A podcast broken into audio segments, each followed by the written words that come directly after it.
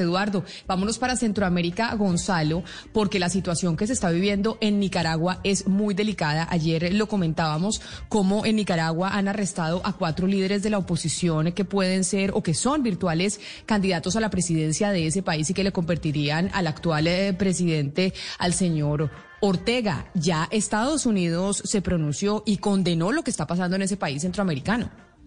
Estados Unidos y la OEA. Luis Almagro el día de ayer publicó un tuit con una carta en donde le pedía a los miembros de la OEA expulsar eh, a, través de una votación eh, casi que de manera urgente a Nicaragua de la organización. Hay que decir, Camila, que justamente el día de ayer el ex canciller de ese país, José Palais, se convirtió en el séptimo opositor detenido en menos de semana y media. De estos siete opositores, como usted bien decía, cuatro eh, son candidatos presidenciales.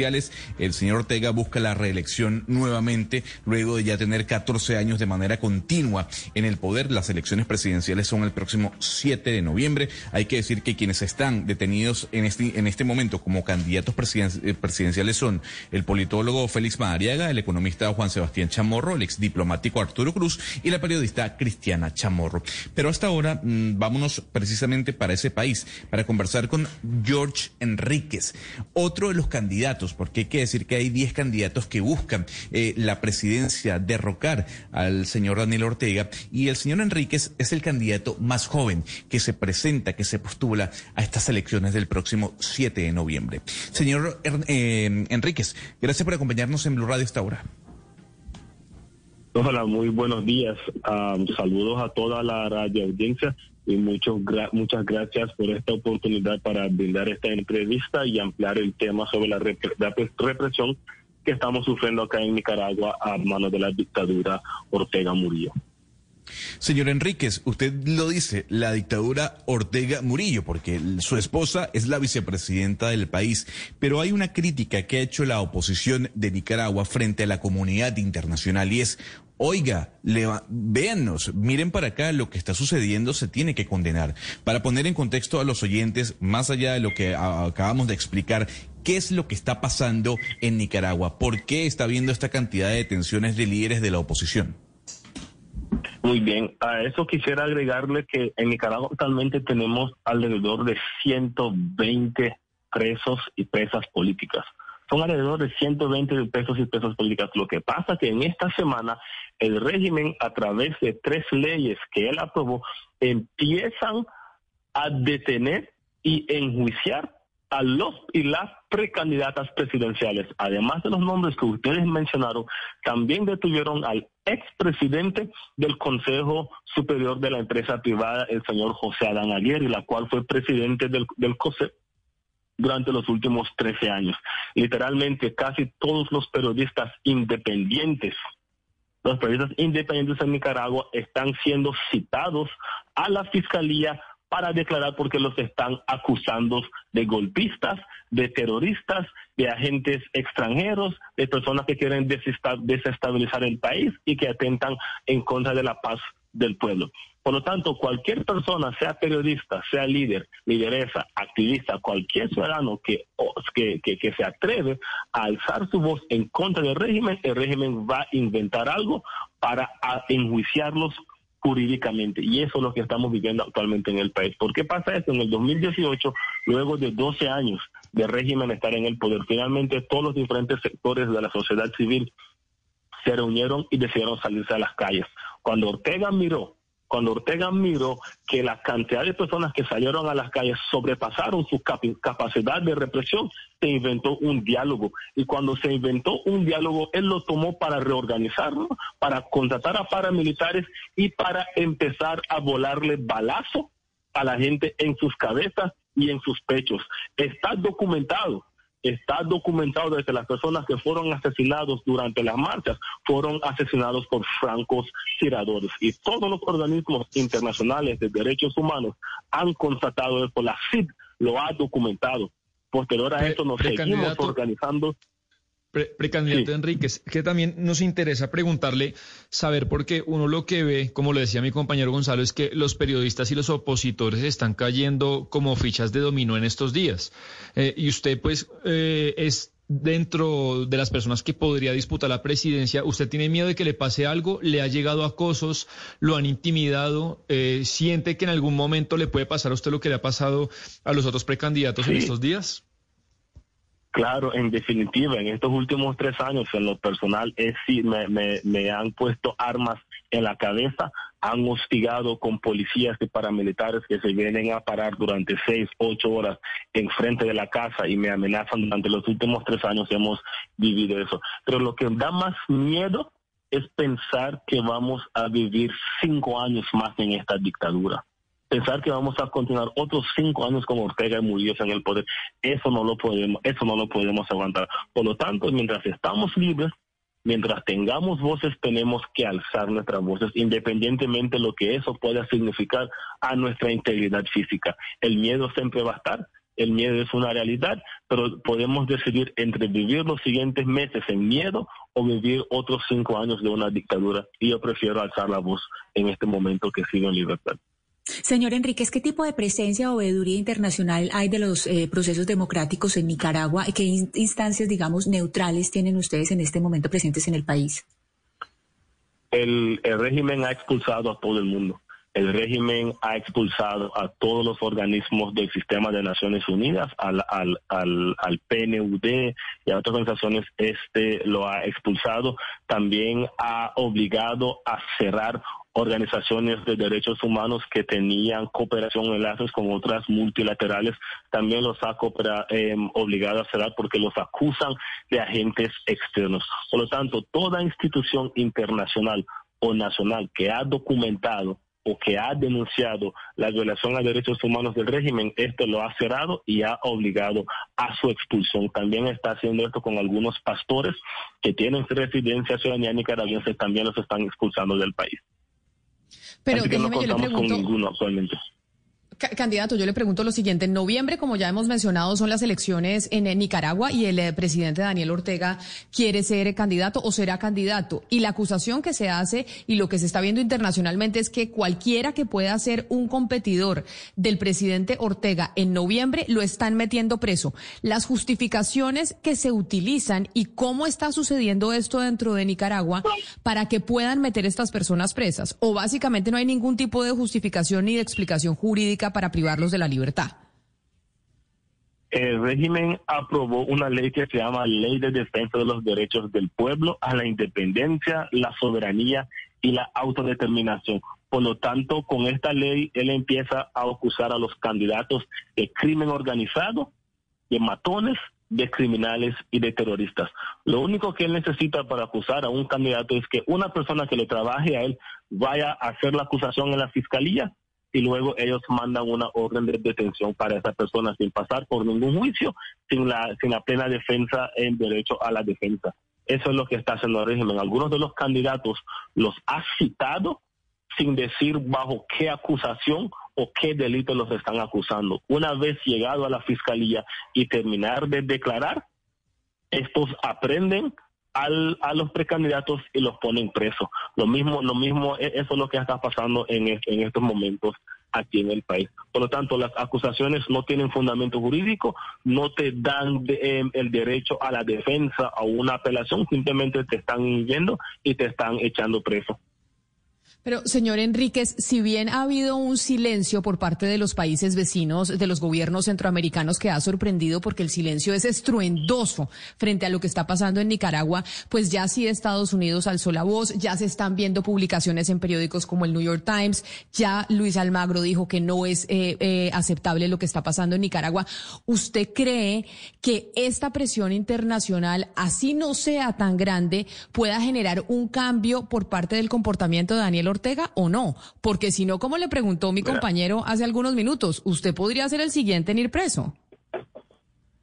Mira, actualmente hay alrededor de 15 a 17 personas que han sido sancionados por el Departamento de Tesoro de los Estados Unidos a través de la UFAP, que son miembros del régimen.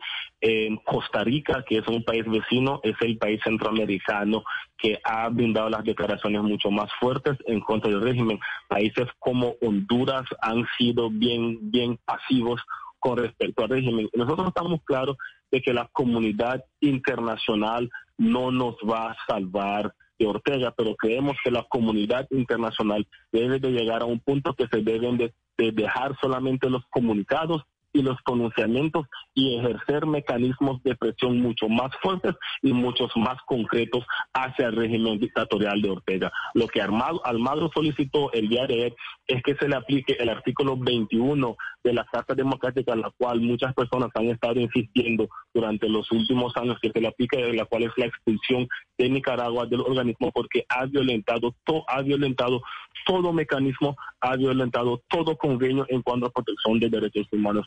Y independientemente si encarcelan o no encarcelan a George Enriquez, hay otros tres o cuatro millones de nicaragüenses que van a seguir alzando el voz, que van a seguir alzando su voz en contra del régimen. Yo simplemente voy a ser una persona más que van a estar um, enjuiciando, pero sabemos que esa es la realidad en la cual estamos viviendo y tenemos que afrontarlo de alguna, de alguna manera. Nosotros sí esperamos que ahora la comunidad internacional haga acciones mucho más fuertes que solamente pronunciamientos y solamente comunicar, porque con pronunciamientos y comunicados no vamos a votar al régimen. Sí. Yo, ayer hablaba con, con una periodista en Nicaragua que me explicaba que toda la gente que quiere sacar a Ortega del poder está convencida que la única manera es que todos los sectores de la oposición, movimientos, sindicatos, estudiantes, lleguen unidos con un solo candidato a noviembre. Eh, ¿Qué tan adelantado está esa estrategia? Usted ha hablado con otros precandidatos en esa búsqueda, que a mí es lo que ayer me, contó una periodista, como le cuento, de que todos ustedes lleguen con un solo nombre para derrotar pues, eh, al presidente. Ese, esa es la idea. Nosotros como, precandidatos tenemos un acuerdo firmado entre todos los candidatos, creo que fuimos nueve de los once que lo firmamos, de que se va a utilizar un mecanismo de elección de primarias para la precandidatura y cualquier candidato o candidata que salga electa de, o electo de esas primarias, nos vamos a sumar para apoyar a un candidato o candidata única. Eso es lo que se está, yo como precandidato, eso es lo que estamos buscando. Actualmente se estaba trabajando en empezar los primeros debates y las primeras encuestas para hacer y elegir quién va a ser el candidato o candidata de la oposición. Y cuando estaba por empezar el proceso y, poner la fecha para hacer los primeros debates, es cuando Ortega empieza a apresar a los cuatro candidatos que están punteando en la encuesta. Eh, en la intención de votos a presidente, yo estoy actualmente en el punto número 5 como intención de votos para presidente. Para vicepresidente estoy en, la, en, el, en el lugar número 4. Pero sí, eso es lo que nosotros estamos buscando. Un solo candidato único que vaya a enfrentar al régimen de Daniel Ortega. Y todos los otros candidatos vamos a sumarnos a esa fórmula presidencial. Porque si vamos separados en contra del régimen, no vamos a poder votar esta dictadura. Claro, pero hay que decir también que el Consejo Supremo Electoral de Nicaragua también está controlado por eh, personas ligadas o afectas al gobierno sandinista. Yo quisiera preguntarle, don George, eh, ¿qué sabe usted de la presencia de agentes cubanos o venezolanos en Nicaragua? Mira, luego del 2018, cuando empezaron todas las protestas y muchos chavalos y chavalas fueron encarcelados, hay muchos testimonios de quienes estaban haciendo, de quienes estaban haciendo las entrevistas dentro del sistema penitenciario, dentro del Chipote, tenían acento que no eran acento nicaragüense. Si ustedes escuchan el acento mío es diferente al acento suyo y nosotros en Latinoamérica, en Latinoamérica podemos identificar posiblemente de qué país es de acuerdo al acento que tenemos. Y también dentro de Nicaragua está muy conocido que hay agentes de fuera del país que están apoyando al régimen, también en el tema de paramilitares que están persiguiendo a la oposición acá en Nicaragua. Y Ortega tiene un control total de cuatro poderes del Estado, el poder electoral, el poder legislativo, el poder ejecutivo y también el Consejo Supremo Electoral. Tiene control sobre el ejército, sobre los militares, sobre todos los diferentes sectores en el país. Por lo tanto, no hay duda de que este es una dictadura. Pues, señor Yocho Enríquez, escucharlo y escuchar el desespero en el que usted se encuentra por la situación delicada que están viviendo aquellos que quieren ser opositores a la candidatura de Daniel Ortega en, eh, en noviembre, pues nos lleva a tener que estar pendientes de lo que está pasando en su país y poder hacer vigilancia, por lo menos desde la tribuna de los medios de comunicación. Gracias por haber estado aquí con nosotros en Mañanas Blue. Y para Y, y, para, para concluir, también nos, nos compete la decisión como nicaragüenses si vamos a participar en, en las elecciones todavía nos hace falta tomar esa decisión, porque han quitado personería jurídica de los partidos políticos de oposición y nos queda solamente un partido de oposición. Y la decisión ahora es si o no vamos a participar en las elecciones de noviembre bajo estas condiciones. Igual yo como precandidato en estos últimos dos días simplemente estoy a la alerta y a la espera a ver en qué momento vienen aquí a mi casa. Estoy en la casa instalada, cada rato estamos esperando afuera a ver a qué hora entran aquí a la casa. Pero muchas gracias Muchas gracias por la oportunidad para brindar esta entrevista y um, por favor mantenerse al tanto de lo que sucede acá en Nicaragua. Muchas gracias. Claro que sí, es George Enríquez, candidato presidencial en Nicaragua. Delicada situación, Valeria, la que se está viviendo en estos momentos en ese país centroamericano que tiene elecciones presidenciales en noviembre de este año. Qué horror y qué desespero el que se le siente al señor Enríquez en la voz, ¿no? Es que estoy esperando que en cualquier momento vengan a mi casa y me lleven. A mí lo que me parece también lo más irónico es que hay que recordar, pues que al final el señor Ortega era el líder de la revolución sandinista, estaba justamente luchando contra un dictador, el señor Somoza era aclamado por todos lados del mundo, los sandinistas eran aplaudidos y ahora pues evidentemente son una vergüenza, se convirtió en otro dictador y él va a terminar pagando estas consecuencias eventualmente la generación más, más grande eh, no se lo va a perdonar. Y los jóvenes que van a querer un país democrático sí, sí, sí, porque él sí tenía por lo menos, o él sí era un líder revolucionario, él sí tenía unos ideales, él se había, él, había luchado contra, contra esta dictadura eh, de Somoza y había logrado, digamos, emancipar este tema y ahora se convirtió en un paria más, en un dictador más, es decir, es, es, es el ocaso de, de un líder que en algún momento sí fue un, por lo menos un referente. Mismo guion, misma película. Cuba, Venezuela y Nicaragua. Llegan al poder y se mantienen en el poder, Camila. Y lo que va a suceder va a ser lo siguiente. El señor va a reelegirse por cinco años más y va a tener 19 años en el poder. Y escúcheme bien, si el señor no puede continuar luego de cinco años, va a ir la esposa. Y punto. Cuba, Venezuela y Nicaragua siguen el mismo guion y el mismo patrón. 11 de la mañana, 44 minutos muy delicada la situación en Nicaragua. Vamos a hacer una pausa y ya volvemos aquí a Mañanas Blue. Colombia está al aire.